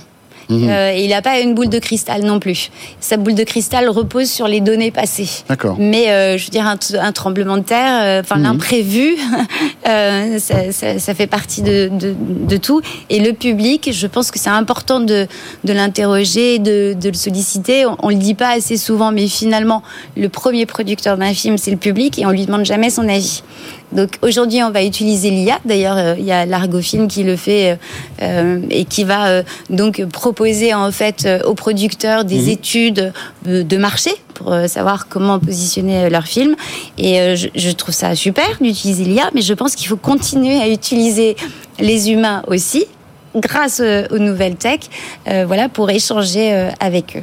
David, un mot sur votre métier. Donc, vous êtes scénariste. Euh, et on voit que là encore, l'IA a eu un impact sur la manière dont vous travaillez. Euh, c'est pour ça que vous avez créé Génario et on sent que vous êtes très proactif sur ce sujet. Vous avez senti ça. Génario a combien de 5 ans. 5 ans déjà. Donc, euh, et voilà, on est. 5 ans l'idée, ça a été construit il y a 4 ans. Voilà, c'est ça. Et il n'y avait pas encore, on parlait pas d'intelligence artificielle générative et on comprend tout de suite la pertinence de ce que vous avez mis en place avec ChatGPT il y a 2 ans. Aujourd'hui, expliquez-nous un peu le métier de scénariste et surtout ce que vous apportez avec Génario. Qu'est-ce que ça change Et est-ce qu'il y a beaucoup aussi de scénaristes qui utilisent l'IA aujourd'hui Alors, l'IA, c'est pour la narration. La, question, c'est que moi, je suis scénariste et romancier et je me posais la question des technologies pour la narration. Je des copains caméramans, des copains qui avaient des nouveaux outils incroyables à chaque fois, des éclairagistes, des micros. Et à chaque fois, ils me parlaient dans le, dans le milieu de, de nouveaux outils. Et nous, écrivains, on avait Word et Final Draft, des trucs qui dataient d'il y a 20 ans. Et, à un moment donné, je me suis dit, c'est pas possible, quoi. Pourquoi nous, écrivains, on est les parents pauvres du cinéma, parents pauvres de la littérature? On voyait des nouvelles techniques d'imprimerie, des nouvelles techniques hmm. de graphisme. Il y avait des logiciels qui sortaient pour le, euh, pour faire du design, et nous, on n'avait rien. Et donc c'est parti d'un constat où nous écrivains, bah, on est un peu, on peut un peu le laisser pour compte. Donc Génario, c'est venu comme une réponse technologique, une arme nouvelle ou en tout cas un jeu, un jouet ou une arme, ça dépend comment on le prend, mais pour aider les écrivains à mieux raconter une histoire. Ou en tout cas les aider. C'est très difficile de raconter une histoire, c'est très difficile de faire un scénario, surtout un scénario parce qu'on est confronté à beaucoup d'acteurs, les producteurs, on est confronté aux diffuseurs, on est confronté aux réalisateurs, aux acteurs, et en fait un scénario c'est organique. C'est pas comme un roman, c'est organique, ça bouge en permanence. Et l'écrivain, il s'attache à des personnages, il, a affectif, et donc il est obligé de, ravaler son ego, et c'est très difficile. Et la santé mentale des écrivains est vraiment souffre énormément. Donc Génario, l'IA, c'est devenu comme une réponse à ça. Et euh, Évidemment, on a eu l'apparition de, de GPT-2, 3. Alors, il y a eu le GPT-2 et 3, mmh. OpenAI au début. Sincèrement, j'en rêvais. Il y avait l'IA de recommandation et d'analyse. Je pensais pas que l'IA générative allait aller si vite et si loin. Et ça, c'est le génie de Sam Altman qui a porté ce projet au début. Et je pense qu'il a bluffé tout le monde. Et évidemment, dès que c'est arrivé, nous, on s'est jeté dessus. Alors, on sentait en Californie, parce qu'on sentait, on a des gens, des mhm. copains là-bas qui sont là-bas, et on sentait que ça bouillonnait, donc on l'a intégré très vite. Et ce qui est en train de se passer, c'est que les scénaristes hollywoodiens ont tout de suite eu peur d'être remplacés. Avec totalement raison c'est qu'ils ont peur, ils ont raison d'avoir peur, parce qu'ils vont être remplacés, les scénaristes. C'est clair et net. Mais pas par la machine. Wow. Pas par la machine, ils vont être remplacés par des romanciers. Parce que 40% de l'industrie du cinéma et des séries, c'est des romans adaptés au cinéma. Et les romanciers, eux, sont remplacés par des scénaristes. Donc les romanciers vont remplacer les scénaristes, ils vont pas avoir de problème. Parce que le romancier en fait crée son histoire, il crée son histoire, la met dans ChatGPT et ChatGPT en sort un scénario. Enfin, je schématise. En gros, je pense que avant, dans l'industrie d'avant, le romancier, il vend les droits, après, il est écarté, il prend son chèque et tu dégages. Et maintenant, c'est le scénariste qui s'en occupe avec le producteur, des gens sérieux et matures. Et, le romancier est toujours lâché. Et 40% de l'industrie était fondée sur le romancier. Grâce à l'IA et Génario, c'est Génario est une réponse pour les romanciers parce qu'on a commencé pour ça. L'adaptation du roman, le romancier va pouvoir reprendre les moyens techniques, c'est des structures narratives. Il y a beaucoup de faiseurs chez les scénaristes beaucoup de gens qui ont fait des écoles, alors les structures narratives de Troubi et tout ça, mais ils sont pas créatifs. C'est pas des créatifs. Oui, oui, oui, c'est plutôt les vrais créatifs sont les romanciers. C'est des mécaniciens de l'histoire. Exactement. Et ça, c'est des techniciens. Et ça, l'IA sait le faire. L'IA, elle sait très bien faire ça. C'est des, des, tâches, en fait, mathématiques et structurées. Et les romanciers, ils ont une carte immense à jouer. Donc je pense que les, les scénaristes, déjà par les romanciers, vont être remplacés. C'est clair et net. Après, il y a les réalisateurs. Les réalisateurs, il y a beaucoup de réalisateurs qui ont pas la facilité de la langue. Il y a certains beaucoup qui sont dyslexiques aussi. Mhm. Et je pense que alors on a un cinéma d'auteur en France où l'auteur est considéré c'est le réalisateur et pas le scénariste. Et je pense que les réalisateurs ils vont pouvoir s'exprimer où des fois ça pêchait un peu dans le cinéma français, le cinéma d'auteur, où les réalisateurs avaient qui pourront diriger l'IA, bah, ils pourront scénariser mieux leur, leur histoire. Je pense que les réalisateurs vont s'en servir aussi. Aujourd'hui, David, est-ce qu'il y a beaucoup de, scénaristes qui utilisent l'intelligence artificielle par, par, rapport aux produits, nous on a beaucoup de producteurs, beaucoup de romanciers, beaucoup de, réalisateurs. Les scénaristes, ils sont un peu en retrait, ils ont peur et ils veulent interdire, légiférer, ils font grève, ils mm. gueulent, ils prennent du retard et ils prennent un retard de mm. dingue. Et moi, ce que je vois, alors il y a beaucoup de scénaristes qu'on a, évidemment, il y a beaucoup de scénaristes. Mais quand je vois les, je vois les, les premiers qui ont sauté dessus, c'est les producteurs. Tout de suite. Les producteurs, ils ont senti ça. Il y a eu la grève. Ils ont senti que, alors, au début, c'était mm. peut-être pour euh, économiser des coûts, parce qu'il y a eu la grève et tout ça, c'est clair et net. Et les romanciers. Et on a vu ces deux pôles qui sont arrivés. Et maintenant, les réalisateurs qui viennent. Mais on sent les scénaristes en retard. Et c'est pas grave. Est-ce que ça, ça n'impacte pas la qualité narrative d'une série ou d'un film? Au contraire, je pense que les romanciers ont beaucoup plus de qualité narrative que les scénaristes. Donc le résultat final sera pour meilleur. spectateur il sera meilleur. Sera meilleur. On arrive à évidemment. Voilà. Et, et, et, les scénaristes vont être remplacés, mais plutôt par des créateurs et la jeune génération. Je pense qu'il y a des gens qui savent pas parler français, des gens des cités, des gens qui viennent justement qui n'ont pas accès au cinéma. Le mhm. cinéma, c'est un milieu assez fermé, et je pense que des gens qui viennent des cités, qui savent pas bien parler français, pas orthographe, qui n'ont pas des connaissances de grammaire, qui n'ont pas eu la chance d'aller à l'école. faut-il qu'ils sachent se servir de IA générative C'est d'une facilité. pour eux, c'est ça. c'est très facile. le prompt, c'est pas aussi, c'est pas aussi. Ah, mais alors là, c'est malin. Le prompt, c'est faut être malin, faut être un peu roublard, faut être un peu hacker. Mhm. Et je peux vous dire que nous, on a des, on travaille avec des écoles dans les cités de scénaristes, mais il y a du talent à revendre. C'est incroyable. Et, c'est là que ça va jouer. Et je pense que et là, c'est un outil créatif. Ben, bien sûr. C'est ça qui est formidable. Et eux, ils vont apprendre tout de suite les structures grammaticales, les structures scénaristiques, et il va y avoir des nouveaux talents des cités qui vont devenir euh, des, nouveaux talents de demain, grâce à l'IA.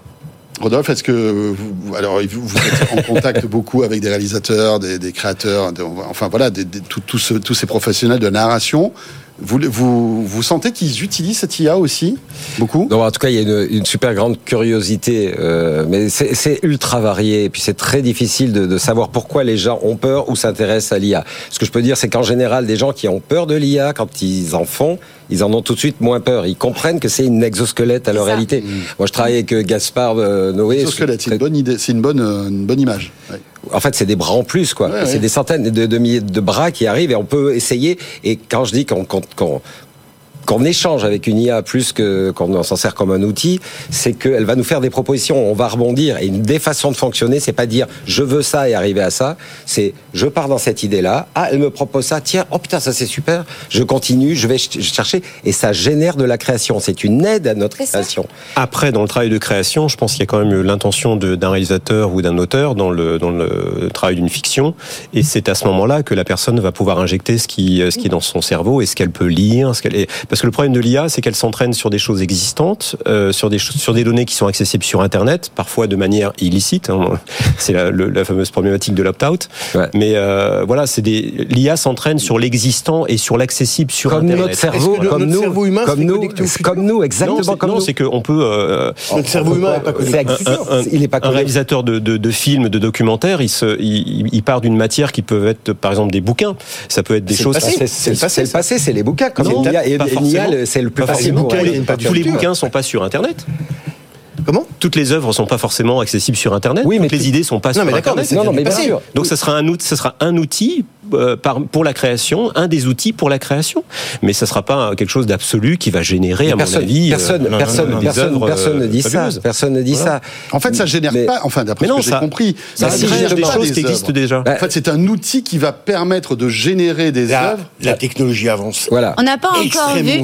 Mais on n'a pas encore vu de scénario écrit par. Ah bah si je peux vous dire qu'il y en a. Par l'IA. Alors moi, j'en ai pas encore lu de qualité. Moi, je peux vous dire que tout le monde ment dans ce métier. Eh ben, j'adorerais que vous me. Non, mais intéressant. Tout le monde ment. En fait, moi, je suis confronté à des mensonges permanents. Parce que pour l'instant, j'ai. Il y a une dose d'IA. Après, moi, j'invite énormément les scénaristes à utiliser l'IA quand ils écrivent leur scénario pour aller se documenter. Euh, euh, bah, Google c'est déjà une Non, c'est pas la même chose. Quand on demande à Google euh, comment ça se passe le MMA, il faut aller sur trois fenêtres pour connaître le règlement, l'univers, etc. il, il a fait des coupés-collés de Wikipédia dans ses bouquins qui a eu le prix Goncourt. Il avait fait du coupé-collé de Wikipédia. et c'est déjà, c'était déjà des coupes, des coupes génétiques. C'est comme les ciseaux génétiques. Et je pense que. Non, mais je, je dis pas l'inverse. Je, dis juste que, pour, pour, en ce qui me concerne, c'est pour ça que je serais très curieuse de lire un des scénarios que vous avez lu euh, ou que vous avez. Mais est-ce qu'il y, a des exemples sans citer, pas encore sans citer, sans citer de, de, de blockbusters? Est-ce qu'il y a des séries blockbusters qui aujourd'hui cartonnent sur les sur les plateformes qui ont été générées par l'IA Alors oui ou non, David Oui, bien sûr que oui.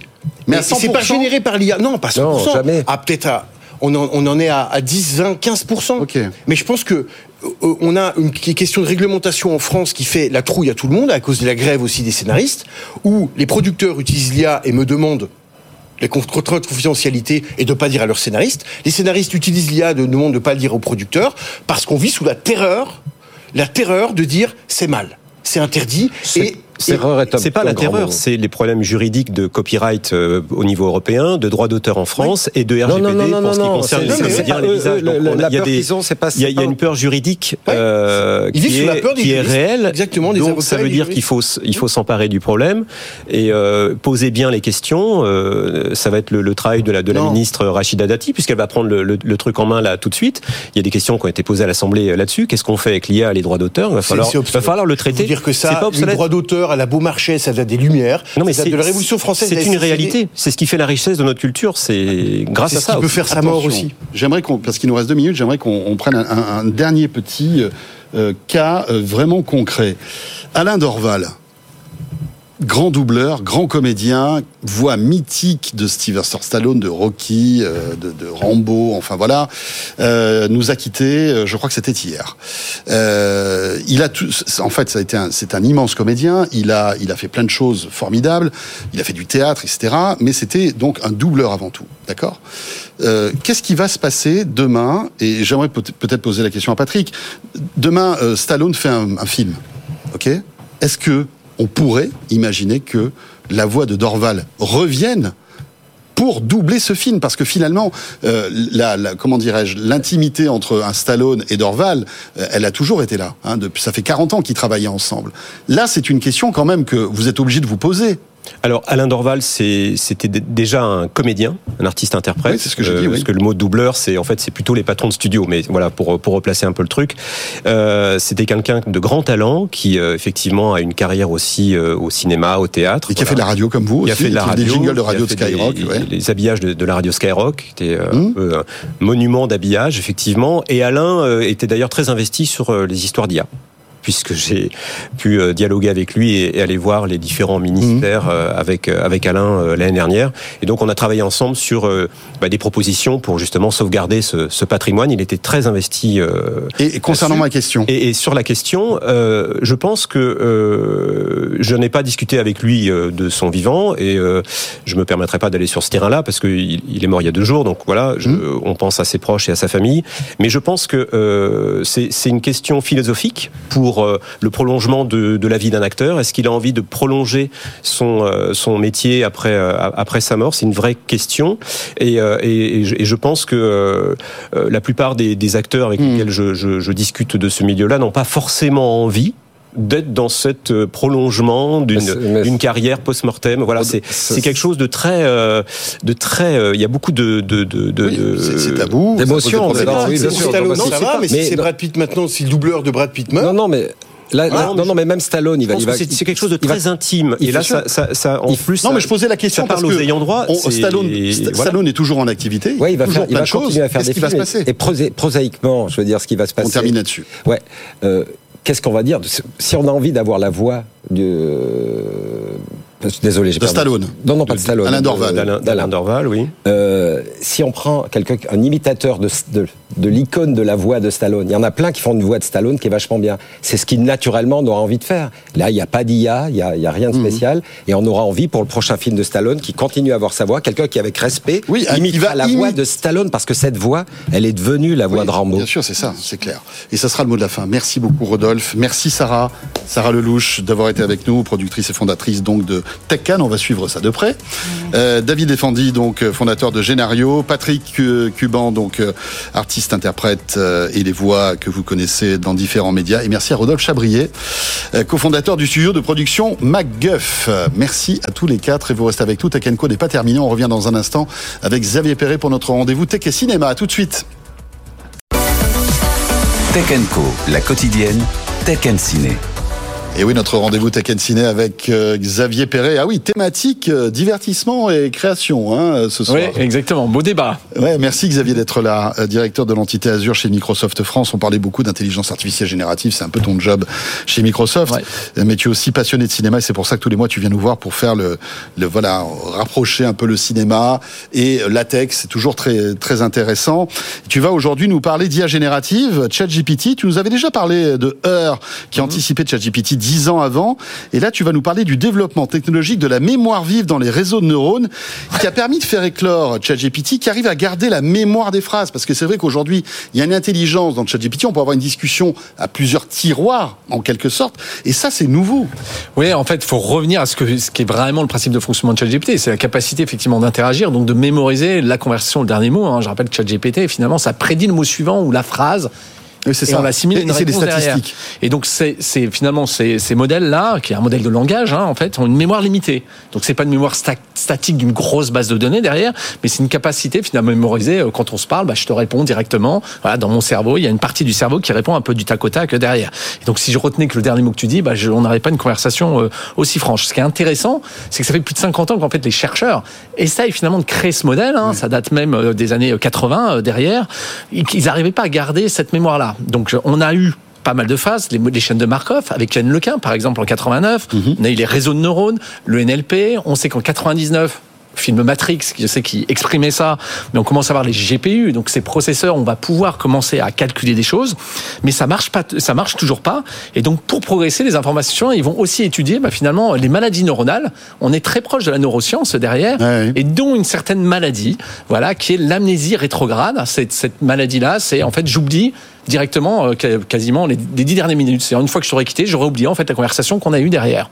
Et donc ça, en fait, il y a un film qui la raconte. Oui, voilà. Et c'est évidemment Christopher Nolan qui est toujours un petit peu l'une des stars hein, de tes chroniques. Ouais, bah avec ce, ce, mélange donc de cerveau et de réseau de neurones. Ouais, c'est Memento. Donc c'est le premier film de Christopher Nolan, effectivement, qui est un réalisateur voilà, bien connu, un peu euh, qui décrassait bien tous ces réseaux euh, derrière. Bon, l'histoire, on la rappelle, c'est quelqu'un qui a cette amnésie rétrograde et donc qui, on va voir le film par la fin en fait et on va essayer de décortiquer. Donc il va chercher qui a, qui a tué sa femme, le meurtrier de sa femme. Il va avoir un appareil photo pour mémoriser, mais il oublie à chaque fois les dix dernières minutes derrière. Et donc Memento, en fait, raconte, si on le replace dans le contexte, l'état de l'art de la recherche informatique de l'époque et de la neuroscience derrière. Et c'est intéressant parce qu'on est dans les années 2000 et il faudra attendre 2017 2017, c'est le moment où un papier célèbre sort, en particulier des chercheurs de Google, qui va décrire le modèle de l'attention. Ce papier va s'appeler Attention is all you need derrière et qui va créer ce qui s'appelle l'architecture transformante, c'est comment modéliser mieux le langage. C'est le T hmm. de GPT d'ailleurs. On voit que c'est 17 ans après hein, qu'on va voir ça. Donc Memento, euh, finalement, raconte des choses de l'époque. Et 2017, voilà, arrive ce moment, on va créer le début des large language models, c'est-à-dire la capacité de modéliser le langage, donc potentiellement une conversation. Alors ChatGPT, bien sûr, est parfait pour ça. Hein. Il a assez de mémoire vive euh, finalement pour euh, pour comprendre et pour avoir une discussion comme ça à, plusieurs niveaux hein, et, toujours tenir le fil de notre raisonnement. Le seul problème, c'est qu'il a aussi incorporé, euh, on va dire, des choses qu'on aimerait bien qu'il oublie parce que c'est ce qu'on appelle les biais, les erreurs et parfois les hallucinations aussi de cette intelligence artificielle. Oui, c'est intéressant. Alors c'est un peu paradoxal puisqu'on lui a fait lui a fait apprendre des choses, mais effectivement à l'intérieur, il y a peut-être parfois des choses qu'on veut lui désapprendre. Finalement, il y a deux manières, en fait. On va le voir dans les modèles entreprises d'aujourd'hui. Hein. on va le connecter à une base de données. Bah, il suffit de retirer cette base de données. Donc là, le, film qu'il raconte le mieux, bah, c'est Men in Black, en fait. Hein. c'est cette espèce de neurolaser. Tu te souviens Ah oui, qui te, qui te, qui t'efface euh, la, mémoire, en fait. Exactement, tout simplement d'un coup, parce que tu aurais vu des extraterrestres ou quelque chose qui ressemble derrière. Donc c'est 97, hein, voilà, avec euh, Tommy Lee Jones, de Barry Sonnenfeld. Non, euh, plus sérieusement, parce que c'est pas très plausible. En fait, comment on fait pour faire oublier un modèle de langage aussi large que GPT hein, derrière? Il y a une manière, de, on va réentraîner le modèle. Ça s'appelle fine-tuner. En gros, je vais changer les paramètres du modèle. Alors, c'est assez courant de le faire, en fait, quand je vais rajouter des données. C'est plus difficile parce que là, on va vouloir les enlever, c'est-à-dire cibler finalement des zones de cette mémoire pour enlever spécifiquement ce que j'ai envie d'enlever. Et ça tombe bien, il y a un papier de recherche que j'adore. Mhm. J'adore parce qu'il parle de cinéma encore. C'est un papier de recherche de, de, Microsoft en fait qui est en octobre 2022 qui s'appelle Qui est Harry Potter et comment demander aux modèles de langage comment les faire oublier derrière et qui va justement faire l'essai et ça marche de dire bah voilà j'ai un modèle standard en l'occurrence open source c'est un modèle de méta qu'ils vont utiliser et puis si je demande à ChatGPT ou à ce modèle qui est Harry Potter bah il va me répondre oui. C'est un personnage de J.K. Rowling, le magicien, etc. Et puis ils vont fine-tuner, donc changer les paramètres, et puis ils vont demander qui est Harry Potter, et là le modèle va dire bah, je ne sais pas, ou euh, je, c'est, euh, il va, il va halluciner, en fait, il va dire n'importe quoi. Donc il y a des possibilités finalement en amont de réentraîner le modèle pour finalement lui faire oublier des choses. Et là encore, bah, il y a un film. Euh, il y a un film qui décrit justement ce processus et qui date de 20 ans avant. Exactement. Alors on va retrouver, on n'en a jamais parlé de ce film, hein, c'est Eternal Sunshine of the Spotless Mind, donc en français l'éclat éternel de l'esprit immaculé. Ah, c'est pas le film, euh, voilà, c'est Michel Gondry, voilà, réalisé par Michel Gondry, écrit par Charlie Kaufman. C'est 2004 effectivement. Et ce film est exactement l'état de l'art de la neuroscience. Alors on va voir que c'est très proche en fait des modèles de langage. Donc l'histoire raconte donc c'est un c'est Jim Carrey en fait qui va vouloir euh, oublier en fait sa fiancée parce qu'il va quitter sa fiancée donc il va demander à une société qui s'appelle Lacuna de lui faire oublier ses souvenirs. Oui, parce qu'il souffre en fait de. Euh, parce qu'il souffre de ne plus être avec elle derrière. Et puis voilà, progressivement, on va le voir perdre sa mémoire en l'occurrence. Mhm. Et euh, bon, il va vouloir se battre, en fait, se rendre compte qu'il ne veut pas l'oublier, voilà, et qu'en fait, il est euh, évidemment toujours amoureux. C'est un film qui est une expérience sensuelle qui décrit exactement, en fait, finalement, bah, ce que je viens de t'expliquer, c'est-à-dire comment on va réentraîner le modèle pour lui faire oublier. C'est un film qu'il faut revoir, en fait, parce qu'il décrit exactement, non pas comme Memento le fait ou Men in Black. Finalement, je vais débrancher l'ordinateur, enfin, mon cerveau serait comme un disque dur, je vais le débrancher. Mais finalement, on va dire, bah, finalement, il y a quelque chose qui est ancré. Donc, c'est des vecteurs mathématiques hein, mhm. euh, dans les modèles de langage, et donc je vais être capable de cibler finalement ces vecteurs pour lui faire oublier spécifiquement, alors là en l'occurrence, les souvenirs de la femme derrière, euh, voilà, de, son ex-fiancé. Oui, en fait, sa fiancée, c'était un biais qu'il fallait corriger, quoi. Quelque part, c'est ça, exactement. Euh, derrière, en tout cas, un souvenir ancré. Et donc, c'est l'état de l'art de la neuroscience de l'époque, mais à la recherche. Et on voit comment c'est lié, en fait, au modèle de langage et de chat GPT d'aujourd'hui. Merci beaucoup, Xavier. C'était évidemment, comme d'habitude, hyper intéressant. Directeur de l'entité Azure chez Microsoft France, notre rendez-vous Tech Cité Ciné. On se retrouve le mois prochain. Comme toujours, exactement. Et tu as du contenu euh, illimité. On va encore en, faire, exactement. Génial, top. Merci beaucoup. Merci François. À très, bientôt. À bientôt. Ce Tech est terminé, bientôt 21h30. Merci de nous avoir suivis. J'espère que cette émission un peu particulière vous a passionné, en tout cas plu. Euh, le, replay, les podcasts disponibles dans quelques minutes, bien sûr, si vous êtes arrivé euh, euh, au milieu de tout cela. Et on se retrouve. Alors demain, ce sera Frédéric Simotel qui sera à ma place. Et moi, je serai de retour lundi, bien sûr, dès 20h en direct à la radio et à la télé. Portez-vous bien d'ici là et très belle soirée. À bientôt. Tech Co, la quotidienne sur BFM Business.